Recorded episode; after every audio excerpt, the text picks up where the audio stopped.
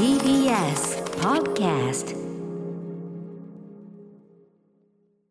はい月曜日です。熊崎さんよろしくお願いします。田村さん今週もよろしくお願いします。えー、と先週まさに月曜日ね、はい。8時台の特集でお送りした「サスケ特集総合演出を務めていらっしゃいます飯野今里さんと、えー村口太郎チーフプロデューサーね上司に来ていただいてですねええ。サスケ特集をお送りしました。非常にえー好評いただきました、はい。面白かったんですけどあの時ねちらりとお二人おっしゃってましたけど、えー、と今赤坂の TBS の向かいのサカス広場、はい。ねえー最近はね割とガランとこうあのガランと空いてる状態私すごい好きなんですけど、ええ結構、え。あのーあそこに出ましたね予告通りサスケのセットがですコね。ース2つぐらいね立。つ壁。うん、そそり立つ壁とククリフハンガーってやつか。はい、はいはい指で掴んでいく。ということであれは、えっと、一般の人も週末だけできるみたいなやつなんですか？土曜日曜ですね、うん。ですから昨日一昨日の土日とあと今度2526の土曜日曜の4日間ですね、はい。えー実際サスケに出場しているいわゆる常連組という皆さんが、はい。その現地に集まって赤坂サカスに来てくださってインストラクターしてイくださる。ンストラクター的な感じで。そうだよね。スタンド。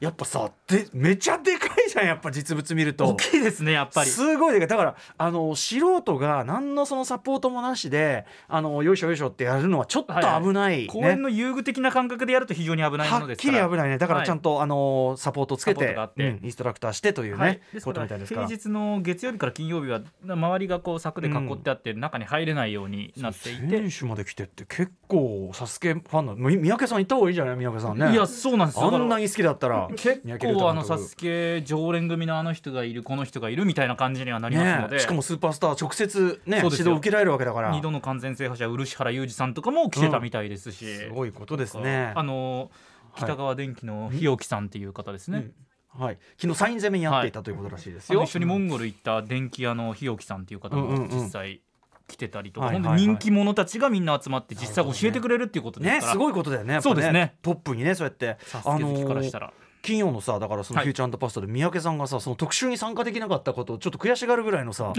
本当に本当に三宅龍太さんもう大ファンなのねあのね。びっくりしちゃった、俺三宅さんってこの番組さ、はい。僕まあ、てか前の番組からいろんなお世話になってるしいろんなものをプレゼンしてくださるじゃん。あの、まあ、この間もさ、はいベスト映画ね聞いたばっかりだしなんだろうぬいぐるとか言ってさぬいぐるみもやったし、ね。ブルボンもやったしさお風呂の入浴剤もやったりしたけどあんなにあんなに熱を帯びてるのは初めて聞いたかも。なんで今までサスケの佐の字も三宅さんからなかったのかちょっとあんまり好きすぎてなのかね。とどめていたんですかね。ちょちょっとねいつもの三宅さんじゃなかったよね、なんかね。あのちらっとこうお話しした時に出てくるサスケ好きエピソードがですね、ええ。ちょっと紙の人のエピソードじゃなかったんですよ、うんうんうんうん。結構細かいというかマニアックな、うんうんうんそこに目つけてるんですかみたいなところ多かったので、はいはい。もうそれだけで本物の方だなっていうのは分かりましたね。えちょっと次回特集の際はねお招きしてお送りしたいですね。はい、ということで「サスケまず放送が28日火曜夜6時から5時間放送です、はい。そしてセットも、えーその火曜日まで設置ということなので、はえー年末ぜひね、えー東京のねこの赤坂のあたりお越しの方はですねそうですね。ちらりと見て。まあ、実際やらなくてもライトアップとかされてるので、写真撮ったりするだけでそのインスタ映えスポットみたいな形にもなって撮ってますので。ました。そこではい。やってました、そんな中ですね私ちょっと東京のとある場所で、はい、まああの名所の中にあるものなんだけど俺だけかな？俺ちょっと初めて気づいてこれめちゃくちゃいいんだけどっていうとあるまああのーなんていうの？観光スポットというか言っちゃえばこの季節、まあ、今日ね8時台「えー、80s サステソクリスマスソングやりますけど、はい。ちょっとこの季節夜景とかね夜行ってちょっと夜めに行って暗めに行って。デートコースデートコースいいんじゃねえのかな。家族連れももちろんいいですけどね。そんなまあでところが。も割とこう静かに楽しみたい感じもあるからガヤガヤしてるわけではない。ガヤガヤしてる中のという場所でほちょっと僕はすごいあのできたのもうちょっと前だと思いますけどえどこう？ん、遅まきながらねちょっとそんな話していいですか、もちろんです。はいでは始めましょう。アフターシックスジャンクション After Six Junction. その部分の紙を捨ててしまいました。お願いします。はい、はい、12月20日月曜日 6時今まもなく5分になります。見つかりました。ラジオでお聞きの方もラジコでお聞きの方もこんばんは。TBS ラジオをキーステーションにお送りしているカルチャーキュレーションプログラムアフターシックスジャンクション通称アトロク。パーソナリティは私ラップグループライムスターの歌丸です。そして月曜パートナー TBS アナウンサー熊崎和人です。最近ちょっと生島る率が多くなってるな ねえ生島博さんにちなんでのなんかついつい原稿捨ててしまう件。生島ると言われてるらしいですけどね。うん。私も TBS 内を徘徊する日も近いのでしょうか。ね。ね。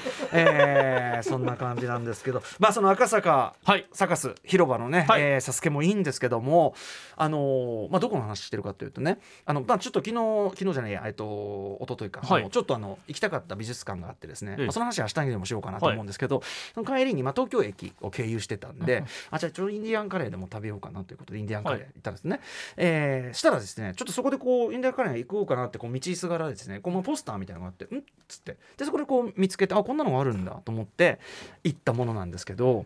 えー何かと言いますとあの切手ってあるじゃない？あの日本郵政がやってるさねはい。あのビル。ね。まあ、はい。なんていうの？あのいろんなねお店とか入ってるさええ綺麗なビルですよね。いろんなのが入ってるビルの中のえっと、2階3階かな？2階3階がねにあるのが。えっとね、インターメディアテクってこれだけ言うと何のことやらと思うかもしれない。まあ言っちゃえば博物館なんですけどこれ、えっと、東京大学の総合研究博物館っていうのがあってこれ以前ですね、この番組の初年度かな。あの最初の6時台にさカルチャーニュースあのいろいろなところと電話つないでやってる時に、あの一回ご紹介したと思うんですけどあの東京大学の本郷キャンパスの、えーところに博物館があるんです、はい。無料で入れる。でそれは要するに東京大学がいろんなものを収集してるじゃないですか、うん。えーまあ、博物的な意味があるようなさ、うん、もうないろんなものとにかく、はい。あのー化石とかもあればなんだろうそういう民族学的なのとかあればまあいろんなありとあらゆるものがあるわけですけどそれを一般公開しててうん。本郷とかでタダで見れるんですね。でその展示もすごいんですよ、はい。その、えっとこの番組で紹介した時はあのまず超でっかい馬の剥製はい。はい。あのそういう種類のやつ。本物ですよ。めっちゃでかいやつ、えーとあの鶏のさあの尾っぽが長いようなさああいうようなさやつのあのいろんな種類のがガーッと並んでるようなはい。特集をやってて、はい。特にでかい馬の方はもうマジでマジかっていうような展示であのすごい面白かったんですけどはい。あのーでそのそのねその話をしたんだけどそことその郵政日本郵政のまあ、コラボ施設で、はい。言っちゃえばその博物館なんですよ。で入場無料ですで2階3階にあってで、まあ、もちろんそのクリスマスのねサカスじゃないあのあの切手だからまあ、下のそのいろんなさクリスマス仕様のさ出し物とかも非常ににぎわってる周り全部にぎわってるんですよ、はい。東京駅だってすごい人いっぱいいましたよ、まあね。なんだけどやっぱりそこの一角はなんだか分かんないっていう感じもあるからあんまり人いっぱいってわけじゃないのね。いるはいるけど、ちょこっとしかいないでも無料入場無料でも入るとそのまずね思いのほかその空間のでかさに結構あ結構これ無料でちょろっと展示があるとかそういうもんじゃねえなみたいな。もう博物館だこれはっきり。あもう立派な。うん、2階3階結構なスペースがあるわけ、でそこにその東京大学のその総合研究博物館の、えっといろんなそのなんていうの？所蔵物が、えっと交代交代もあるのかな？だから例えばそのいろんな動物の標本だとか骨の標本だとか、はい。うーんとまあそのいろんな各地のその、うんうん。剥製とかもあるしいろんな各地のその風風物例えばそのなんかどこそこの国のそのなんとかの儀式のなんとかみたいなとかが、まあ、陳列してあるのね。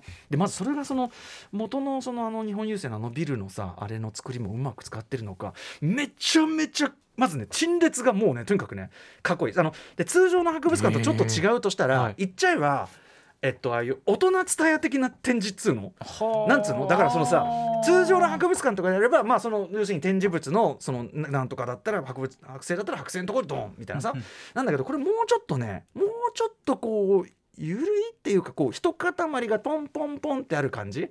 とかとかと思うとパッと上見るとそこにも骨の標本がすごく要するにスタイリッシュに飾られてる。要はめっちゃどっちかっていうとおしゃれ優先通貨。そう。いう感じでこうおしゃれ優先じゃないかもしれないけどね、はいはい。でもなんかその、あのーちょっとランダムな感じで置いてあってとにかくその部屋の雰囲気とかもめっちゃかっこいいしでしかもそのさあのこっちが窓があるのね、はい。窓が全面にバーってあってそうすると向こうが東京駅が見えるわけよ。で夜とかだと東京駅ライトアップしてあって、まず景色最高だし、でこっち側にもうそうで陳列物もた多分じっくり見ればもう全然一個一個にちゃんとした説明ついてるし、はい。陳列物とかももうすごく見がいがある。で結構広いしでかいし。うんなんだけどそのさっき言ったようにちょっとこうなんていうの？ランダム風展示でもあるから、うんうん。大人伝え風展示でもあるから、はい。雰囲気味わうだけでも結構十分いい感じ。で興味があるとこだけ行くぐらいぐらいの感じでも全然いい、い。例えば今ちちなみに特集だとなんかやってたのはあの解剖図のなんか特集ですね。なんか人体のさはいはい。そういうのがあったり。でもちろんそのルボ系系もあったりとかもするし、うん、なんかねとにかくねちょっとびっくりする贅沢な空間というかもちろん東京大学のその肖像物だからもう要はさ明治以降さ日本のなんていうのかな地のさトップがさまあ集のまってるんですよのね財産じゃん、うん。要するにまあね言いますよ。公費を使ってですよ。公費を使って、こうために貯めた100年以上ために貯めたい。ろんなお宝の数々っていうのがまず贅沢にもねその大人伝え風展示でこうなってるわけよ。ちょっとインテリアっぽい感じね。プラスまあ日本郵政だってもちろんもともとはねこう光栄ですから。そういうことですね。その建物もねその立派なものでしてというそのなんて言いましょうかね公営の力ですよね。まあ、えー、公金の力と言いましょうかね。以前私あの春春日部のさ地下のあのさあの水洪水とかさあの水害とかを防ぐ用のさ巨大地下水路があるのってわかります、あの春日部ですか？はい、春日部の、ね、地下にあるの、はい。超巨大な。でそれがあの今はやってんのかな？僕のその行った時は一般公開たまにしててで僕なんで行ったかというとミュージックビデオの撮影だったんですよ。三浦大知君の,、はい。あのノーリミットっていうビ,、デオの撮影で、もう巨大なでやっぱあれはもうあれはもう本当にその要するに実用的かつ巨大な施設なんだけどその巨大さみたいなのがさやっぱさ公共事業怖えみたいな。もう俺らが言って思ったのはうわうわ国家権力怖っみたいな。こんなもんこんなもん建てられるのは国家権力しか絶対、まあそうだもうすごすぎみたいな。個人の資産でどうこうなる話じゃないでそうそうすねこれね。やっぱそのあのインターメディアテクもやっぱりそのでもやっぱりその現代の施設だからそのすごく綺麗だし、はい。おしゃれだしでもう一歩外ればそういう商業施設でめちゃくちゃねあの今の美味しい店とかあったりしてとにかくなんていうのかなあのでなんていうのちょっとちょっとやそっと金持ってるやつが急にやってできることじゃねえじゃんこれ要するに。うん。さっきから言ったように東京大学がずっとためためため込んでってね。あのあのちゃんと保管してたものだから。歴史とねお金 資産も必要歴史も必要。なんかねとにかくダータにして、まあ、でもダータでいいんだよ元はコーヒーなんだからさ。っていうその、ね。うん。そうなんかいろいろさ「いやすげえ!」って圧倒されながら「待てよ」と「これはこれは国民のお金だぞこれは」みたいな。そんな圧倒されるだけでいいじゃないですか。だからつまりその俺はあの俺は俺の部屋のかのごとく、はい。ね、俺の部屋のかのごとくこの部屋にねこうお楽しむ権利があるんじゃないですかみたいな。違いますかみたいな気持ちになって、まあでもそうですよ、楽しまないのはもったいない感じしますねこれね。とにかくあの東京駅のねそのすぐそばで切ってたしその行きやすいしさあの、まあ、ご家族連れでも全然空はい。間すごく広いですしね、もちろんあのちゃんと見るんだったらいいと思うしやっぱねこの季節の夜景の感じとかも含めてね意外とデートスポットとしてこれマジいいんじゃねっていうのが俺の見立てですねこれね。確かにここでデートしてたらインテリジェンスな感じそうでもありますよ。のなんていうのかなビジュアルとしてスペクタクルにはい。面白い施設だから、結構でっかいこの馬のこの骨の標本あんじゃんありますね今パソコンがこれめっちゃでかいのよ。これ人間の背丈3倍ぐらいあるんじゃないかああそんなあるんですかこれ。うんでっけえんだよマジで。とかさすいませんねバカみたいな騒ぎ方して。るいやとにかくあのないやだからそういうなんか単純にすごくなんていうのまあいいいい意味でも幼稚に幼稚にも楽しめるっていうか、わはいあすごはいい。綺麗かっこいいでも全然いい。でもちゃんともちろんねあの学術的なそれは収集物ですから、うんうん。あの説明見ると割とちゃんともちろん書いてあるしでそれって結構入れ替わってくらしいのね。はい。うん、いやだからねすごい。であの上ショップはね俺行った時はもう時間的に閉まってたけどあの東大の中もさ今東大生なんていうの東大のいろんな研究成果を生かした、まあ、各大学作ってますけどねそういうのね。生かしたそのグッズみたいなものを売ってるコーナーもあったりして、うん、ちょっとしたお土産なんかもいいでしょうしねでももう、まあ、デートだったらまあそういうなんかシャレオツなねその辺のとこ行ってもよし。そうですね。そうじゃないならもうインディアンカレーキルメルもよし、ね。何で、もいけますねこれね。横のつるとんたんとお好み焼き生地の長い行列を横目に見ながら。あそこ確かにいつも行列そう行列を見ながら、うん。へえ東京でインディアンカレー食べれるのここだけなのにね。なんてことを思いながら